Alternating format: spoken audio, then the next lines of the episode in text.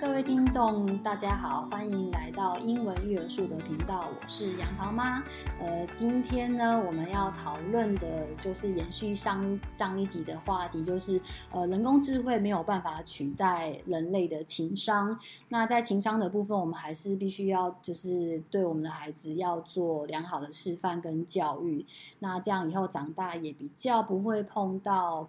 霸凌的问题，那现在社会上就是对于霸凌的问题还是很常会存在。然后今天我们会邀请一样 Mary 老师跟崔琦老师来跟我们分享一下，就是关于这个议题的部分。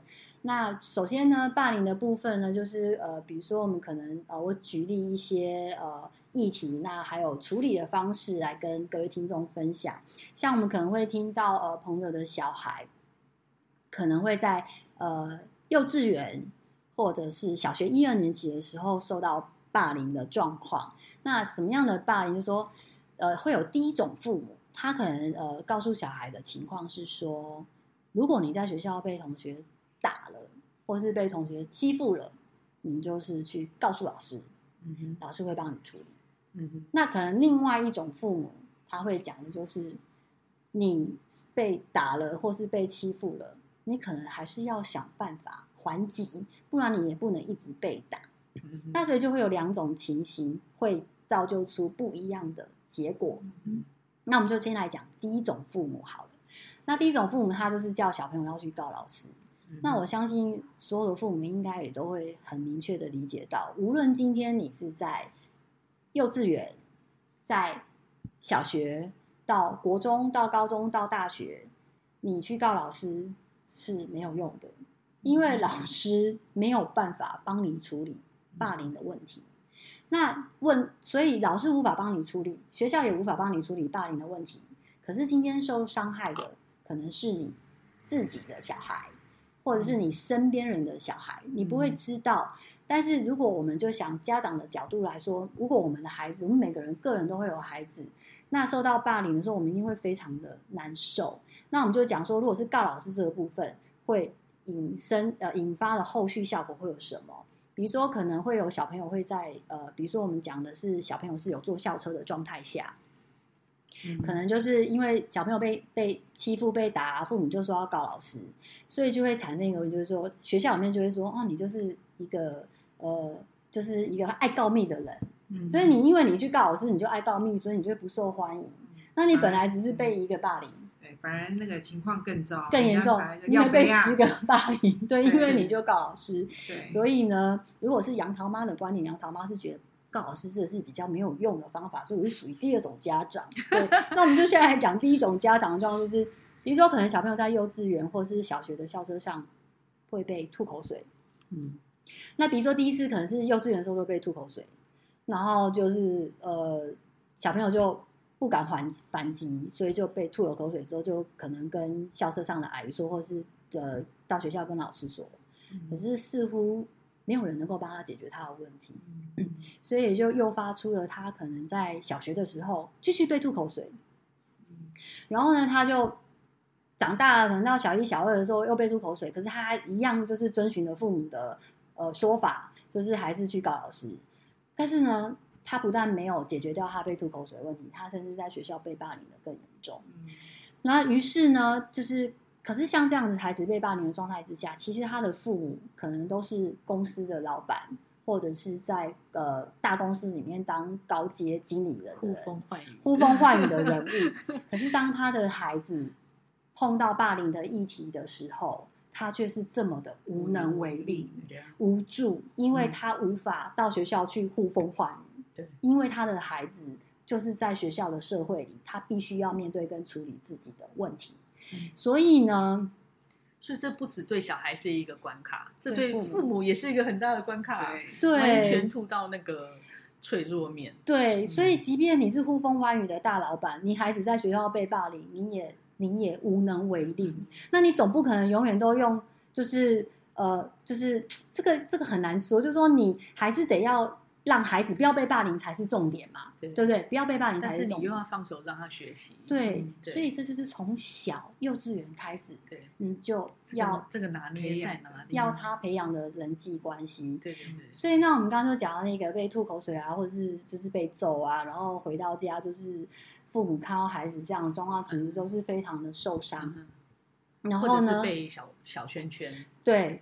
被隔离，被隔离，对，被分化，对。然后，于是呢，可能父母身边就是有一些朋友，可能是就是会觉得说，好像看到就是小孩子这样子被欺负跟霸凌，实在有点看不下去，所以就告诉孩子应该要还击。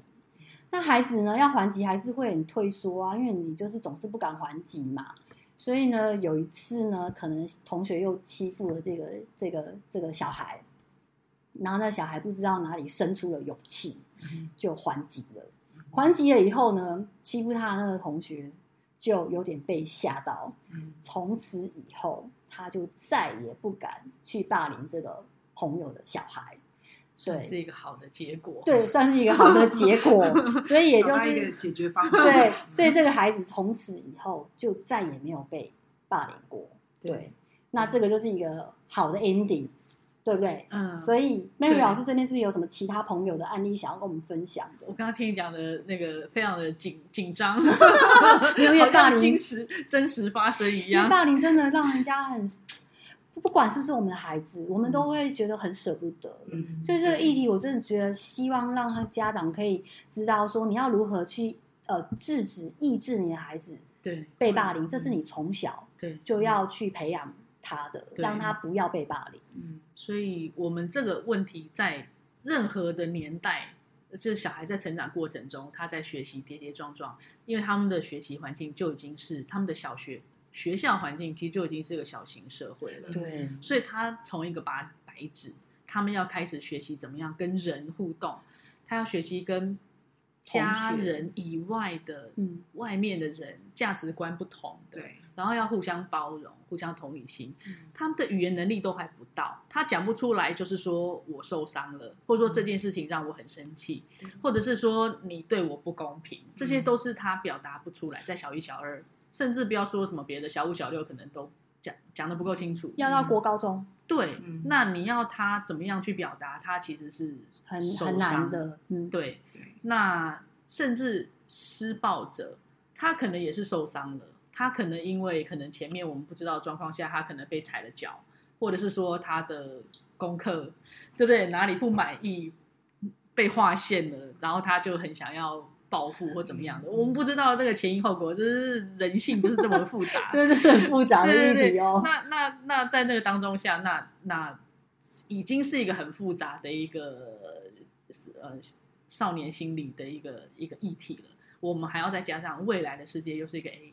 那个 AI AI 的世界，情商对他他们要面对的各种工具跟我们面对的不一样。我们可能是就是球场，或者是说教室里，或者是说公车上、校车上。那他们以后要遇到的可能是网络上，哦，对，言语的网络霸凌，对，网络霸凌，敲键盘的霸凌，对，好可怕。或者是说是，就是说是公开场合，或者是说。小团体，好，比如说啊，你怎么没有加我进你的团体啊？原来大家大视窗之外还要开一个小视窗，大家原来都约邀约在小视窗，所以就没有被邀约到。所以内心要够强大，没错，而且是一样，刚刚跟前面讲的技巧一样，不只是我们从前需要的这样的技巧，他们在未来世界，他们更需要像这样的情商技巧，还有反霸凌的教育和人格素养的培养。所以在国中阶段的霸凌，嗯，对，也是一样啊，也是我我也是有遇到嗯朋友有相同的状况，就是说，甚至到后来变成是一个转学呃转班的状况，因为就是有时候嗯呃在在在那个当下可能没有办法走出来，但是让他换一个环境隔离一下，可能也是一个解决方式，就是除了反击或者是说。呃呃，忍耐，转换转换环境。对对对，那另外一个方式就是转换环境。那还有个就是说，我觉得这些呃，有些时候也还是要小小的放手，让学生自己去学习。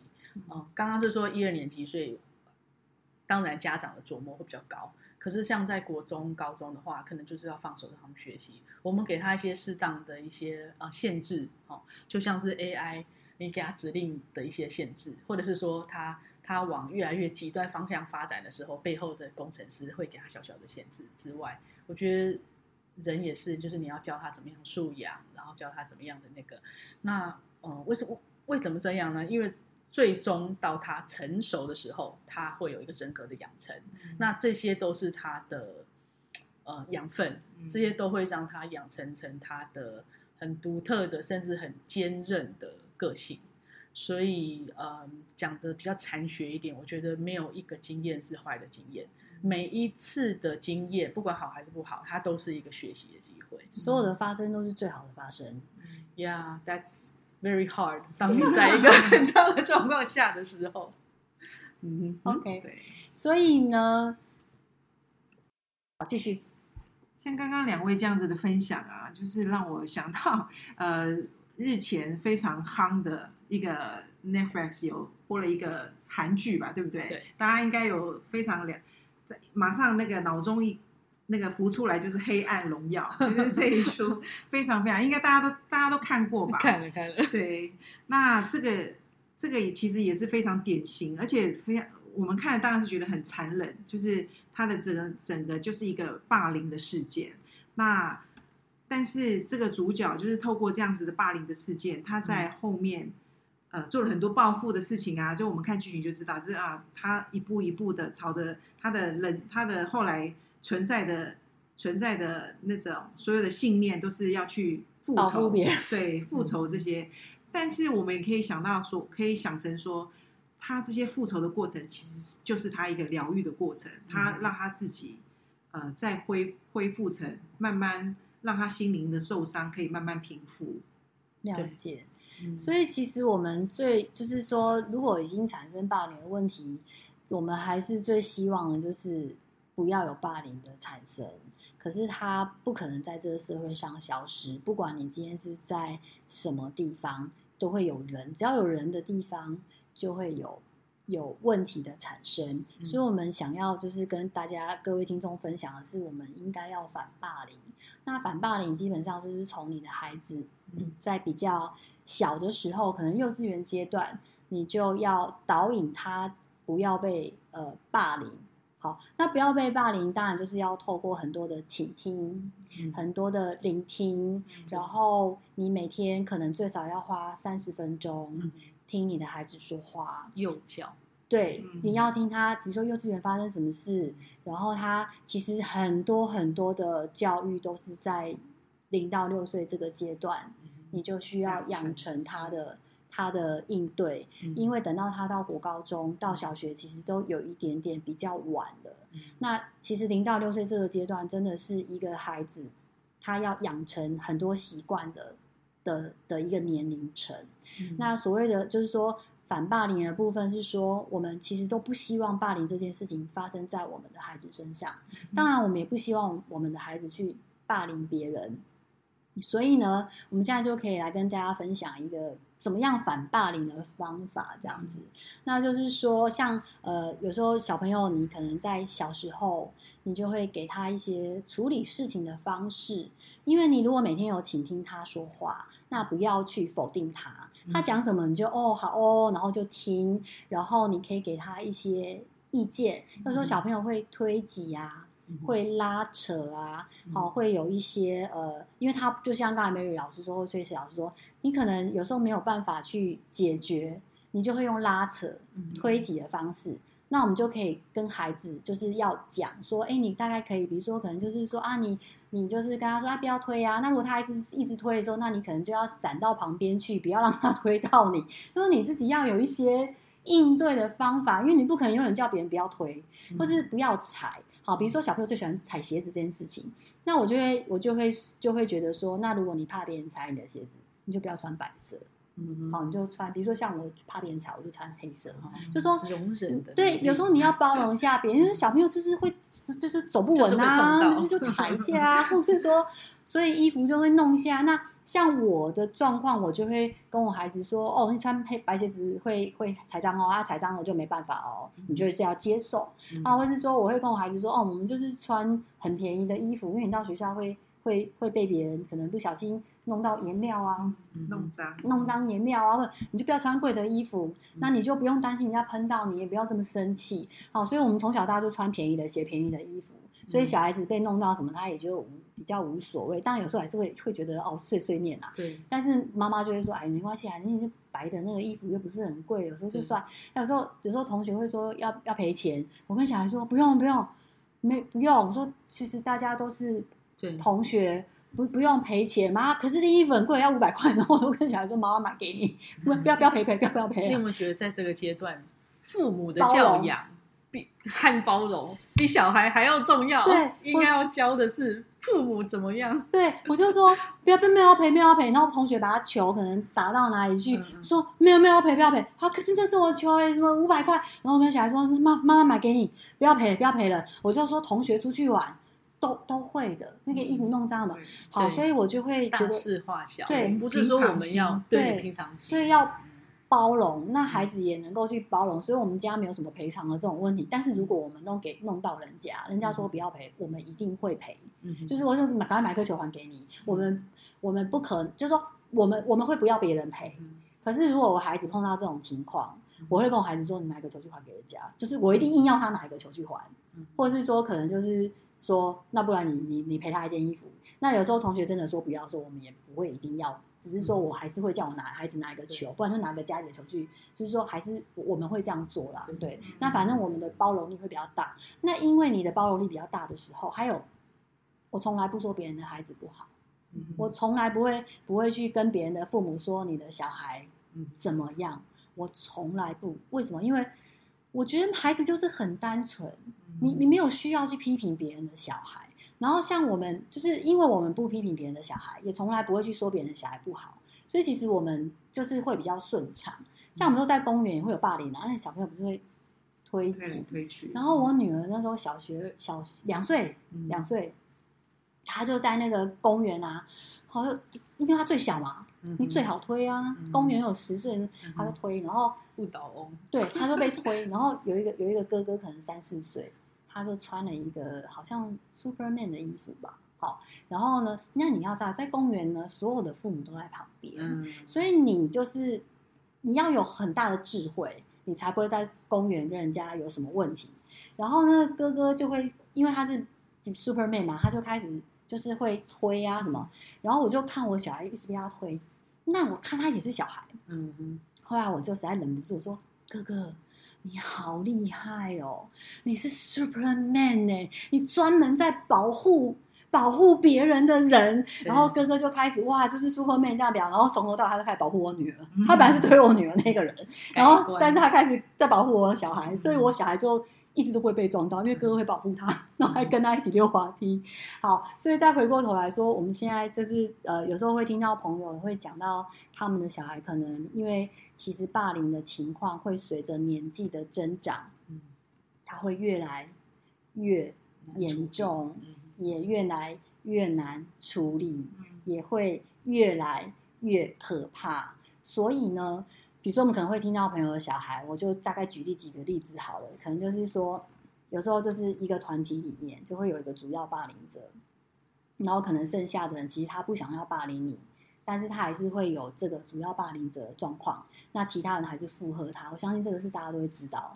那可能就是朋友的小孩也会被排挤。那其实像这种排挤就会是 A B C D E F G 是轮流的。那当你是被排挤的那个人，你一定会觉得很受伤。那像这个情况，其实我们会就是会给朋友的建议，可能就是说，你就去交新的朋友，嗯，因为我们每一个人都是独立的个个体，我们都是自己的主人，嗯，我们不应该去被别人情绪勒索，嗯，我们也不应该为了要去配合这些霸凌的人而去勉强自己变得非常的渺小跟微小，可是我们还是要包容别人。所以呢，就是会跟朋友讲说，像这种情况，就是你呢可以就是呃，就是尊重别人。比如说你喜欢霸凌，你喜欢加入霸凌的行列，我们就尊重你。嗯，但是我们就是没有要被霸凌，嗯，我们没有要被霸凌。所以我们就去交新的朋友，那新的朋友对，所以我们要当自己的主人，然后我们要内心够强大，然后呢，这位朋友小孩就有听听听到听到我们有给这样的建议，这位朋友的小孩就觉得说，对啊，他也不应该被别人要求要做那么多自己内心其实很不想做的事情，然后他就开始去交了新的朋友，然后交了新朋友之后，他就开始哇，朋友圈很多啊，然后越来越多，然后这些这些本来会。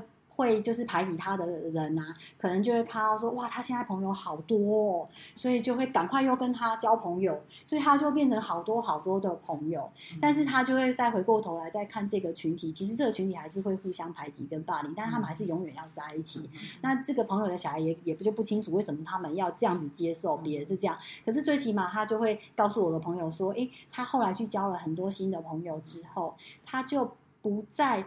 就是在他回过来再看的时候，他觉得还好，他已经脱离了这个群体，他再也不用去被别人情绪勒索。对，对，然后反倒于这些人看到他现在哇这么多朋友，嗯，他们就是也不会再排挤他，反而还想要跟他当朋友。所以这就是我们说的一个，你可以从从小你就是要让你孩子的心智够强大，嗯。那当他面临到排挤的状态下，一定有可能你是有一段时间是要一个人。在在在干嘛的？可是如果你只要能够去挺过那个一个人的状态，然后改变一下，就是自己交朋友的方式，其实你还是可以交到很多很多的很多很多的好朋友的。对对，对，所以我觉得就是说，我们要让霸凌不要发生在我们的身边。其实从零到六岁的教育养成就是很重要。我觉得还有一个可以跟就是呃新手妈妈分享，说我们刚刚讲的是零到六岁的部分。对。那我个人是觉得，其实胎教这个部分也是很重要的，因为孩子在你的肚子里面的时候，其实他就会有感官，他会有听力，他就是可以感受得到妈妈妈妈的情绪跟心跳，所以你妈妈心情好不好，开不开心，会影响到这个胎儿的胎教生下来，他就是会属于好带或不好带的小孩。我觉得跟胎教。天啊，压力好大，是有很，我觉得胎教是有很大的关系，所以我们其实霸凌无所不在。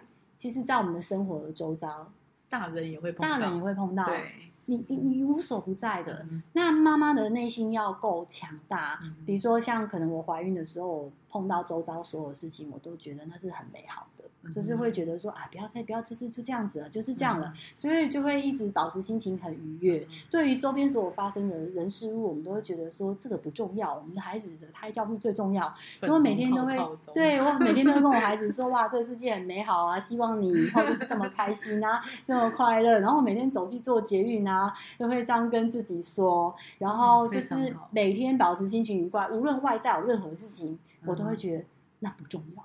对，嗯、所以所以我觉得妈妈在肚子里的胎教真的很重要，这是我想要跟大家分享。那我们就是说霸凌的部分，就是你从小呃告诉孩子可以处如何处理应对这些事情，你就不会被别人情绪勒索，嗯，那就比较不会有霸凌的产生。嗯、那要跟孩子说话，多听他讲，嗯，对。然后接下来就是妹妹老师还有跟我们要分享，对，对你刚刚说去到呃呃什么什么外界的环境，然后呢让自己的情绪做转变。其实可以带进我们的第四个 D 耶，好厉害哦！好，那我们来为我们的呃如何在 AI 的时代上下教养我们的小孩的最后一个 D 哈，刚刚不是说有呃四个 D 吗？然后最后一个 D 保留到到到最后面讲嘛？OK，现在可以答案揭晓。呃，我我觉得归纳出来第四个 D 就是 Dream，就是做梦的能力。嗯、那呃，如何养成做梦的能力的？就是可能要从小让小孩接触到各种不一样的。的经验，然后他们才从各种的经验中学习如何成长。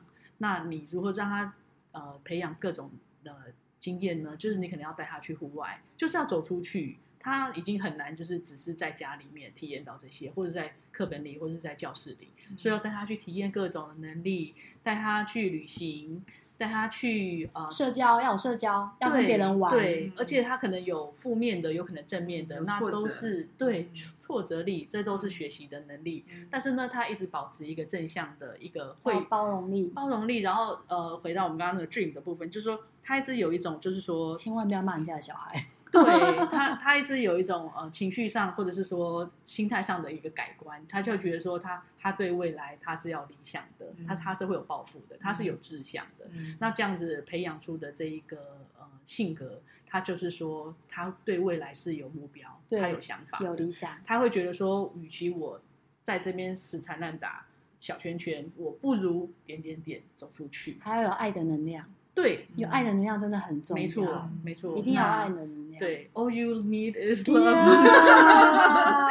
OK，那我觉得这这是我这次的那个结论，就是说做梦的能力，然后就是说爱生命，就是走出去，那就是我觉得就是让呃虚拟世界跟真实世界最大的一个差异，还有所谓的刚刚说的，一开始说的那个 HI 跟 AI。